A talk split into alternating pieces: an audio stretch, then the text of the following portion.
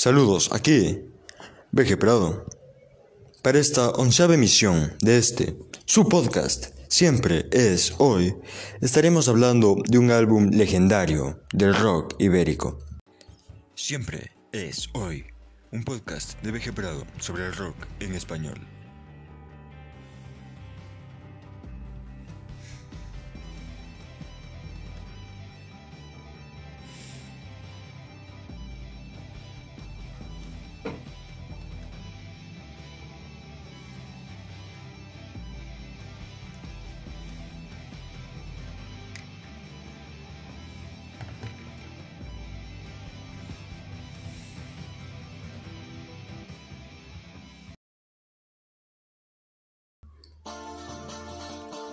El rock español ha tenido representantes de leyenda, desde Joaquín Sabina, pasando por Hombres G o Extremoduro, y viniendo hasta la actualidad, por ejemplo, con bandas como Vetusta Morla o Leiva. Y la banda que hizo este mítico disco no se queda atrás, siendo tal vez la más grande e importante de todas las bandas del rock en la península. Cuando hablamos de rock en español, es inevitable pensar, entre otras bandas, en Héroes del Silencio. La icónica banda española tiene muchos temas considerados Spanish Bombs. Una banda legendaria que no puede faltar cuando es necesario hablar de rock en español. Y si bien este no es su disco más exitoso, es el que considero el mejor en términos de estética musical. Héroes del Silencio es una de las bandas más importantes del rock en español, siendo tal vez la más grande de su país, con lírica que contiene mucha crítica política y social, además de temáticas más bien filosóficas y románticas, o incluso hablando de sexo y de drogas pero siempre bajo un aura de poesía que viene de Enrique Bumbur, y sumado a una clara influencia del hard rock y de música que viene de distintos lugares, como el jazz, el rock and roll e incluso el flamenco, y la música asiática, como es el caso del disco del que hablaremos hoy. Esto la transforma en una banda espectacular. Precisamente por ello, marcó una época, junto a otras bandas que al igual que ellos son leyendas del rock hispano, como lo son Soda Stereo, Caifanes u Hombres G. Este disco y todos los demás discos de Eres del Silencio tienen una escena rockera y una esencia magnífica, de calidad excelente marcada por influencias musicales distintas. Al igual que sus hermanos, este álbum no es la excepción. Por eso esto es Héroes del Silencio en Nepal y la India. El espíritu del vino. Cuando de Héroes del Silencio se habla, es imposible pasar por alto el espíritu del vino. Un álbum que marca un antes y un después en la trayectoria de estos héroes de leyenda, acercándose más al hard rock, pero con influencias que vienen más bien del folclore de las tierras de Oriente, específicamente la India y Nepal, consiguiendo un fundamento estético que no había sido probado nunca antes por ninguna banda de rock en español y que es un parteaguas para el rock hispanohablante y por supuesto para Héroes del Silencio. Pues con este marcan tal vez no su disco más exitoso, ni el que a uno se le viene a la mente cuando piensa en la discografía de esta mítica banda española, pero un disco fundamental para que Héroes del Silencio se conviertan en héroes de leyenda.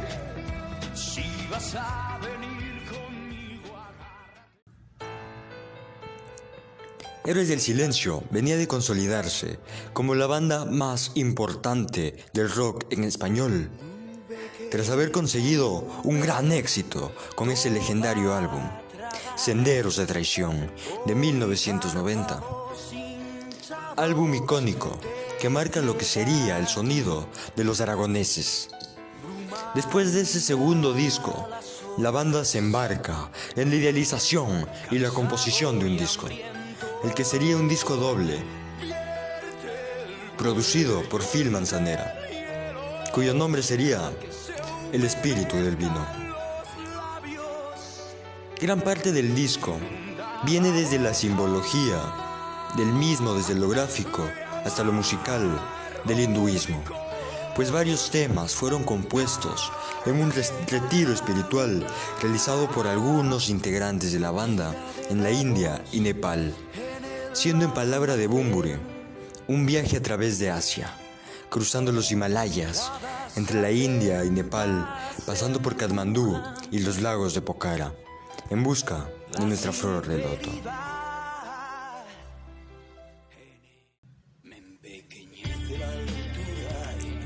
Buscando una inspiración, ya no solo musical, sino también desde lo espiritual, además de la paz y la belleza representadas por el loto en la cultura hindú. Todos los miembros de la agrupación, a excepción de Juan Valdivia, guitarrista de la misma, realizan dicho retiro espiritual a los Himalayas, con un parate importante en Nepal. Allí tomaron gran parte de la motivación del disco adquiriendo influencias que van desde la música tradicional de dicha zona hasta la filosofía, la religión y la cultura propias del lugar. Además, claro, del estilo de vida diario de la gente de esa zona. Toda esa esencia es evidente al momento de oír el álbum que resultó de dicha experiencia, notorio ya desde la tapa del disco etapa que fue resultado de un estudio por parte del diseñador Pedro Delgado, quien diseñó varias portadas para distintos artistas españoles de la época, dejando de lado a los integrantes del grupo, que sí están en las portadas del resto de discos de Héroes del Silencio, tomando una fotografía de la calle Alfonso de Zaragoza y distorsionándola a través de una bola de cristal en color rojo. Rodeado esto por un marco donde es visible la influencia asiática, que le fue pedida al diseñador para la portada del disco, con la obvia finalidad de reflejar aquel viaje que hicieron los integrantes de la banda. Y la importancia que tenía lo oriental en la concepción del álbum. Las canciones del álbum no escapan tampoco de dicha simbología, pues incluyó uno de estos símbolos para cada una de las canciones, además de un logo en alusión a la banda, también con esta influencia de Oriente, que terminó por ser el definitivo y convertirse en el logo oficial del grupo. Con el cambio en lo musical y en lo gráfico vino también un cambio en la imagen como banda, que se adaptaba más a lo que era el disco, una imagen más sencilla y menos en esa línea rockstar que buscaba una mayor sofisticación, así como un mayor desarrollo estilístico, evocando una personalidad más profunda en cada uno de los integrantes de la misma.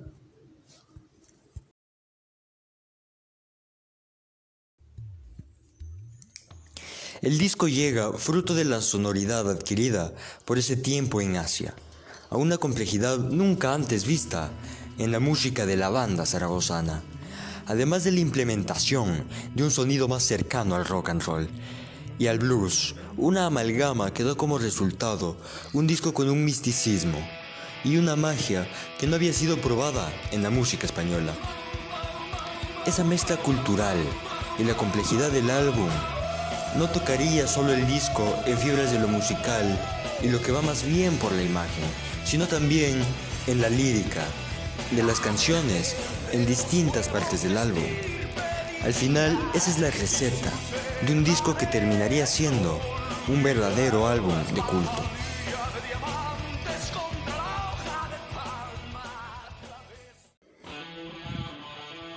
A la vez que el espíritu del vino era compuesto, los miembros del grupo empezaban a experimentar con distintas drogas Esto es también un ingrediente extra en el álbum, pues es notoria la influencia de ciertas sustancias en las letras y también en la música de ciertas canciones, tomando aspecto del rock más psicodélico y progresivo, que sumado a lo más barroco con lo cual empezaron a experimentar en ese momento, y a un rock and roll más clásico, además claro de esa influencia asiática, termina por ser el fundamento de un disco que trascendió lo musical.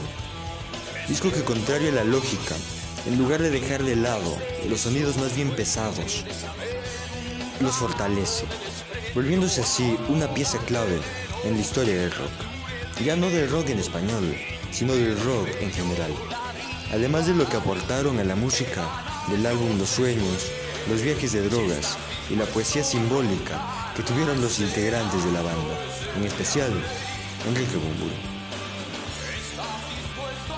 El nombre del LP viene del alma del vino, poema escrito por Charles Baudelaire, que habla de cómo un hombre cae en los excesos y aprende a convivir con ellos y a disfrutarlos. Se puede trazar a partir de aquí un paralelismo entre lo que era en ese momento la experimentación de la banda con distintas drogas, además del nombre de la gira, que se llamó El Camino del Exceso, que es además el nombre de la novena canción del álbum.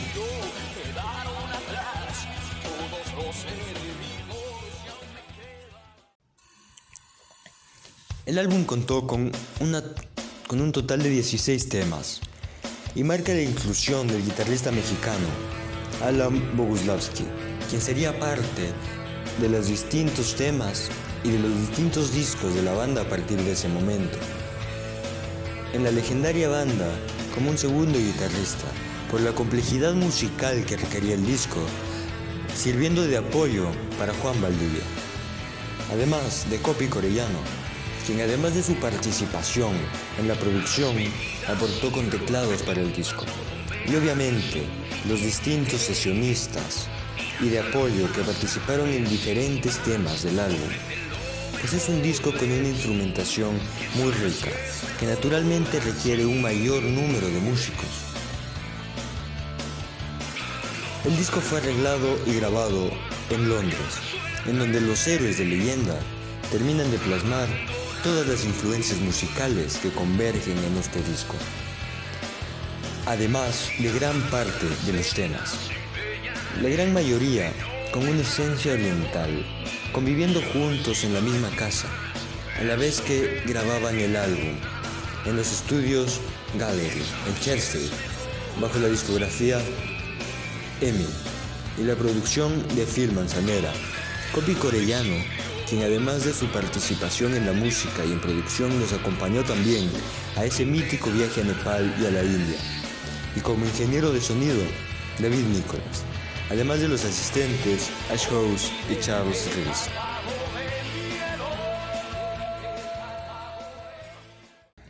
Para entender el disco es necesario parar en el tema Flor de Loto, himno de la expresión del rock ibérico tema que fue número uno de la radiofónica española durante un largo tiempo. El décimo tema del disco habla sobre una búsqueda personal y un amor perdido. Esto explica la anterior frase dicha por el aragonés errante. El tema tiene varias interpretaciones. Recordemos que Bumburi se volvió aficionado a la filosofía hinduista, en donde la flor de loto tiene un significado importante, pues en la tradición hindú se asocia con la belleza. La búsqueda que realizaba en aquel entonces no era ya solo su inspiración. Durante ese tiempo en Nepal, Enrique adoptó a una niña, a la cual le agarró un fuerte cariño, y en el tema plasma la tristeza causada por la despedida entre ambos.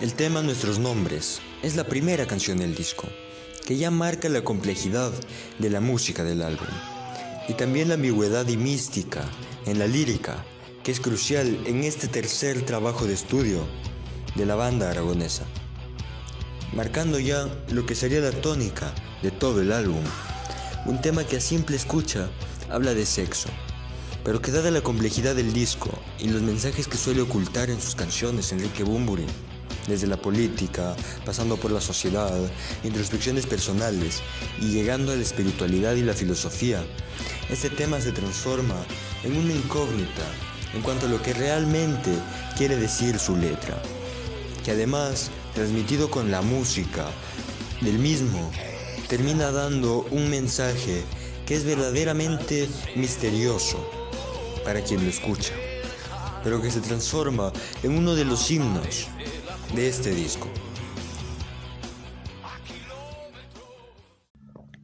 El tema Z, por su parte, es solamente una prueba más del talento de Juan Valdivia. Pues en este tema, donde no interviene ningún integrante de la banda, además de Valdivia, es notoria la capacidad del guitarrista. La séptima canción del disco cuenta con una duración inferior a un minuto, pues apenas dura 52 segundos. Y es netamente instrumental, sin letra ni voz, y cuyo único instrumento que entra en juego es la guitarra de Juan Valdivia.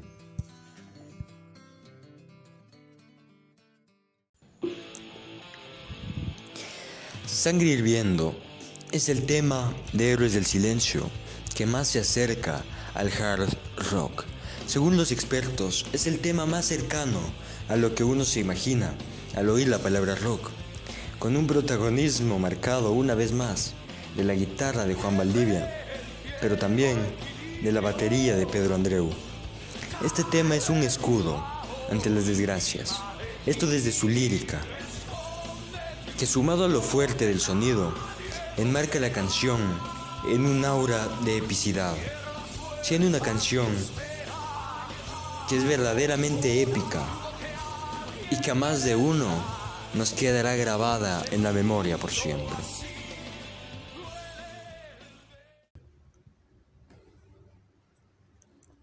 La canción La herida es una de las canciones más largas de Héroes del Silencio. Y es por mucho mi favorita de esta banda, con esa característica complejidad lírica. Bumburi la compuso y además tocó la armónica en la misma, instrumento que es clave en la sonoridad de dicho tema. En dicha canción, una vez más las interpretaciones de lo que quiere decir son variopintas, pero el coro es resaltado al ser interpretado en cinco ocasiones. Una vez más, Juan Valdivia es protagonista en dicho tema, iniciando con un riff verdaderamente magistral y compartiendo más adelante dicho protagonismo con la ya mencionada armónica de Enrique Bumburi que suena de fondo en este tema. Sumado a una letra magnífica, un tema magistral que a título personal podría oír 500 veces sin cansarme. Un tema que habla de la degradación humana y cuyo videoclip promocional lo remarca con imágenes de prostitutas, indigentes y enfermos, sumado al simbolismo de la imagen del Saturno devorando a su hijo. Una de las pinturas negras de Goya que es una de las obras clave cuando de arte español se habla. Un tema que es una obra maestra del repertorio de la banda de Zaragoza.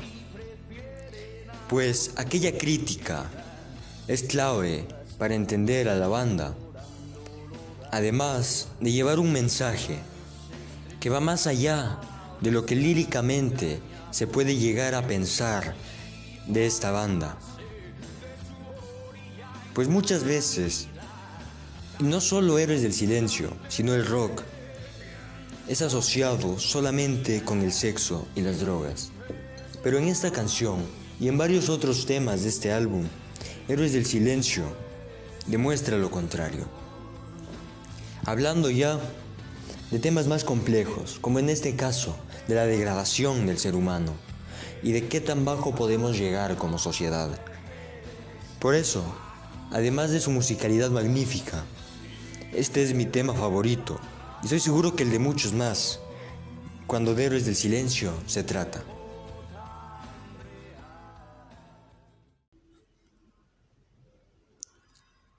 El tema siguiente, La Sirena Varada, está basado en la novela y obra de teatro de Alejandro Casona, del mismo nombre, La Sirena Varada, que se estrenó en 1934, en la cual un grupo de personas deciden vivir en un plano alejado de la realidad.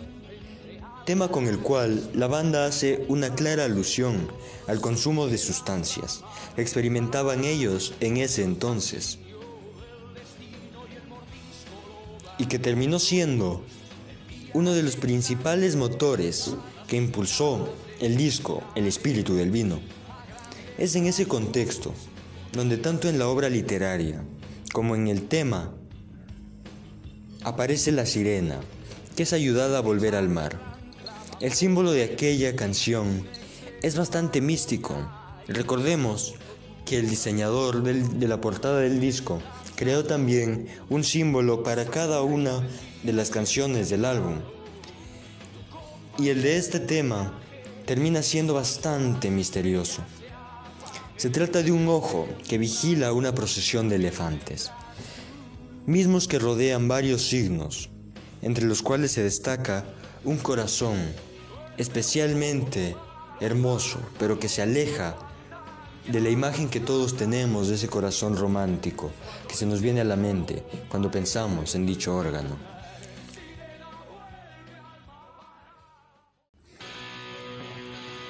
Bendecida es un tema romántico, inspirado en la actriz italiana Benedetta Massini, por entonces pareja de Enrique Bumburi. Parte de una serie de tres canciones, Bendecida, del espíritu del vino y Bendecida 2 del mismo disco, y el himno La chispa adecuada del álbum Avalancha, narrando tres momentos distintos de la relación entre ambos. Desde el momento álgido en el cual es algo hermoso que apenas está empezando, hasta el momento en el cual termina. Haciendo alusión también en este tema a los momentos de Bumburi en ese tiempo en Asia y con una fuerte influencia de la cultura y la filosofía hindú en la letra del tema. Un tema muy melódico, con momentos más cercanos más bien a la nostalgia y a la melancolía, donde una vez más la guitarra cobra un papel protagónico.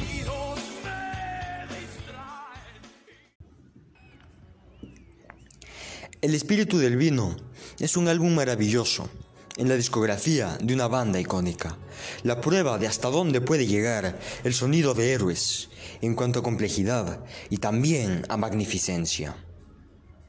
Héroes del Silencio es por eso, y por su estílico único e inconfundible, una de las bandas más importantes del rock hispano. Cuando se habla de rock en español, se habla de Héroes del Silencio. Este es un álbum en el cual Enrique Bumburi se establece como un poeta y un compositor magnífico, tónica que mantiene aún hoy en día en su carrera como solista. El espíritu del vino es el disco que consolida a Juan Valdivia como uno de los músicos más importantes del rock ibérico y el cual lo transforma en la leyenda que es aún a día de hoy, con su versatilidad, a la cual le pone ese estilo que es el estilo de Héroes del Silencio, con esa guitarra mágica, por la cual todos los guitarristas latinos e hispanos que apenas están comenzando quieren ser Juan Valdivia.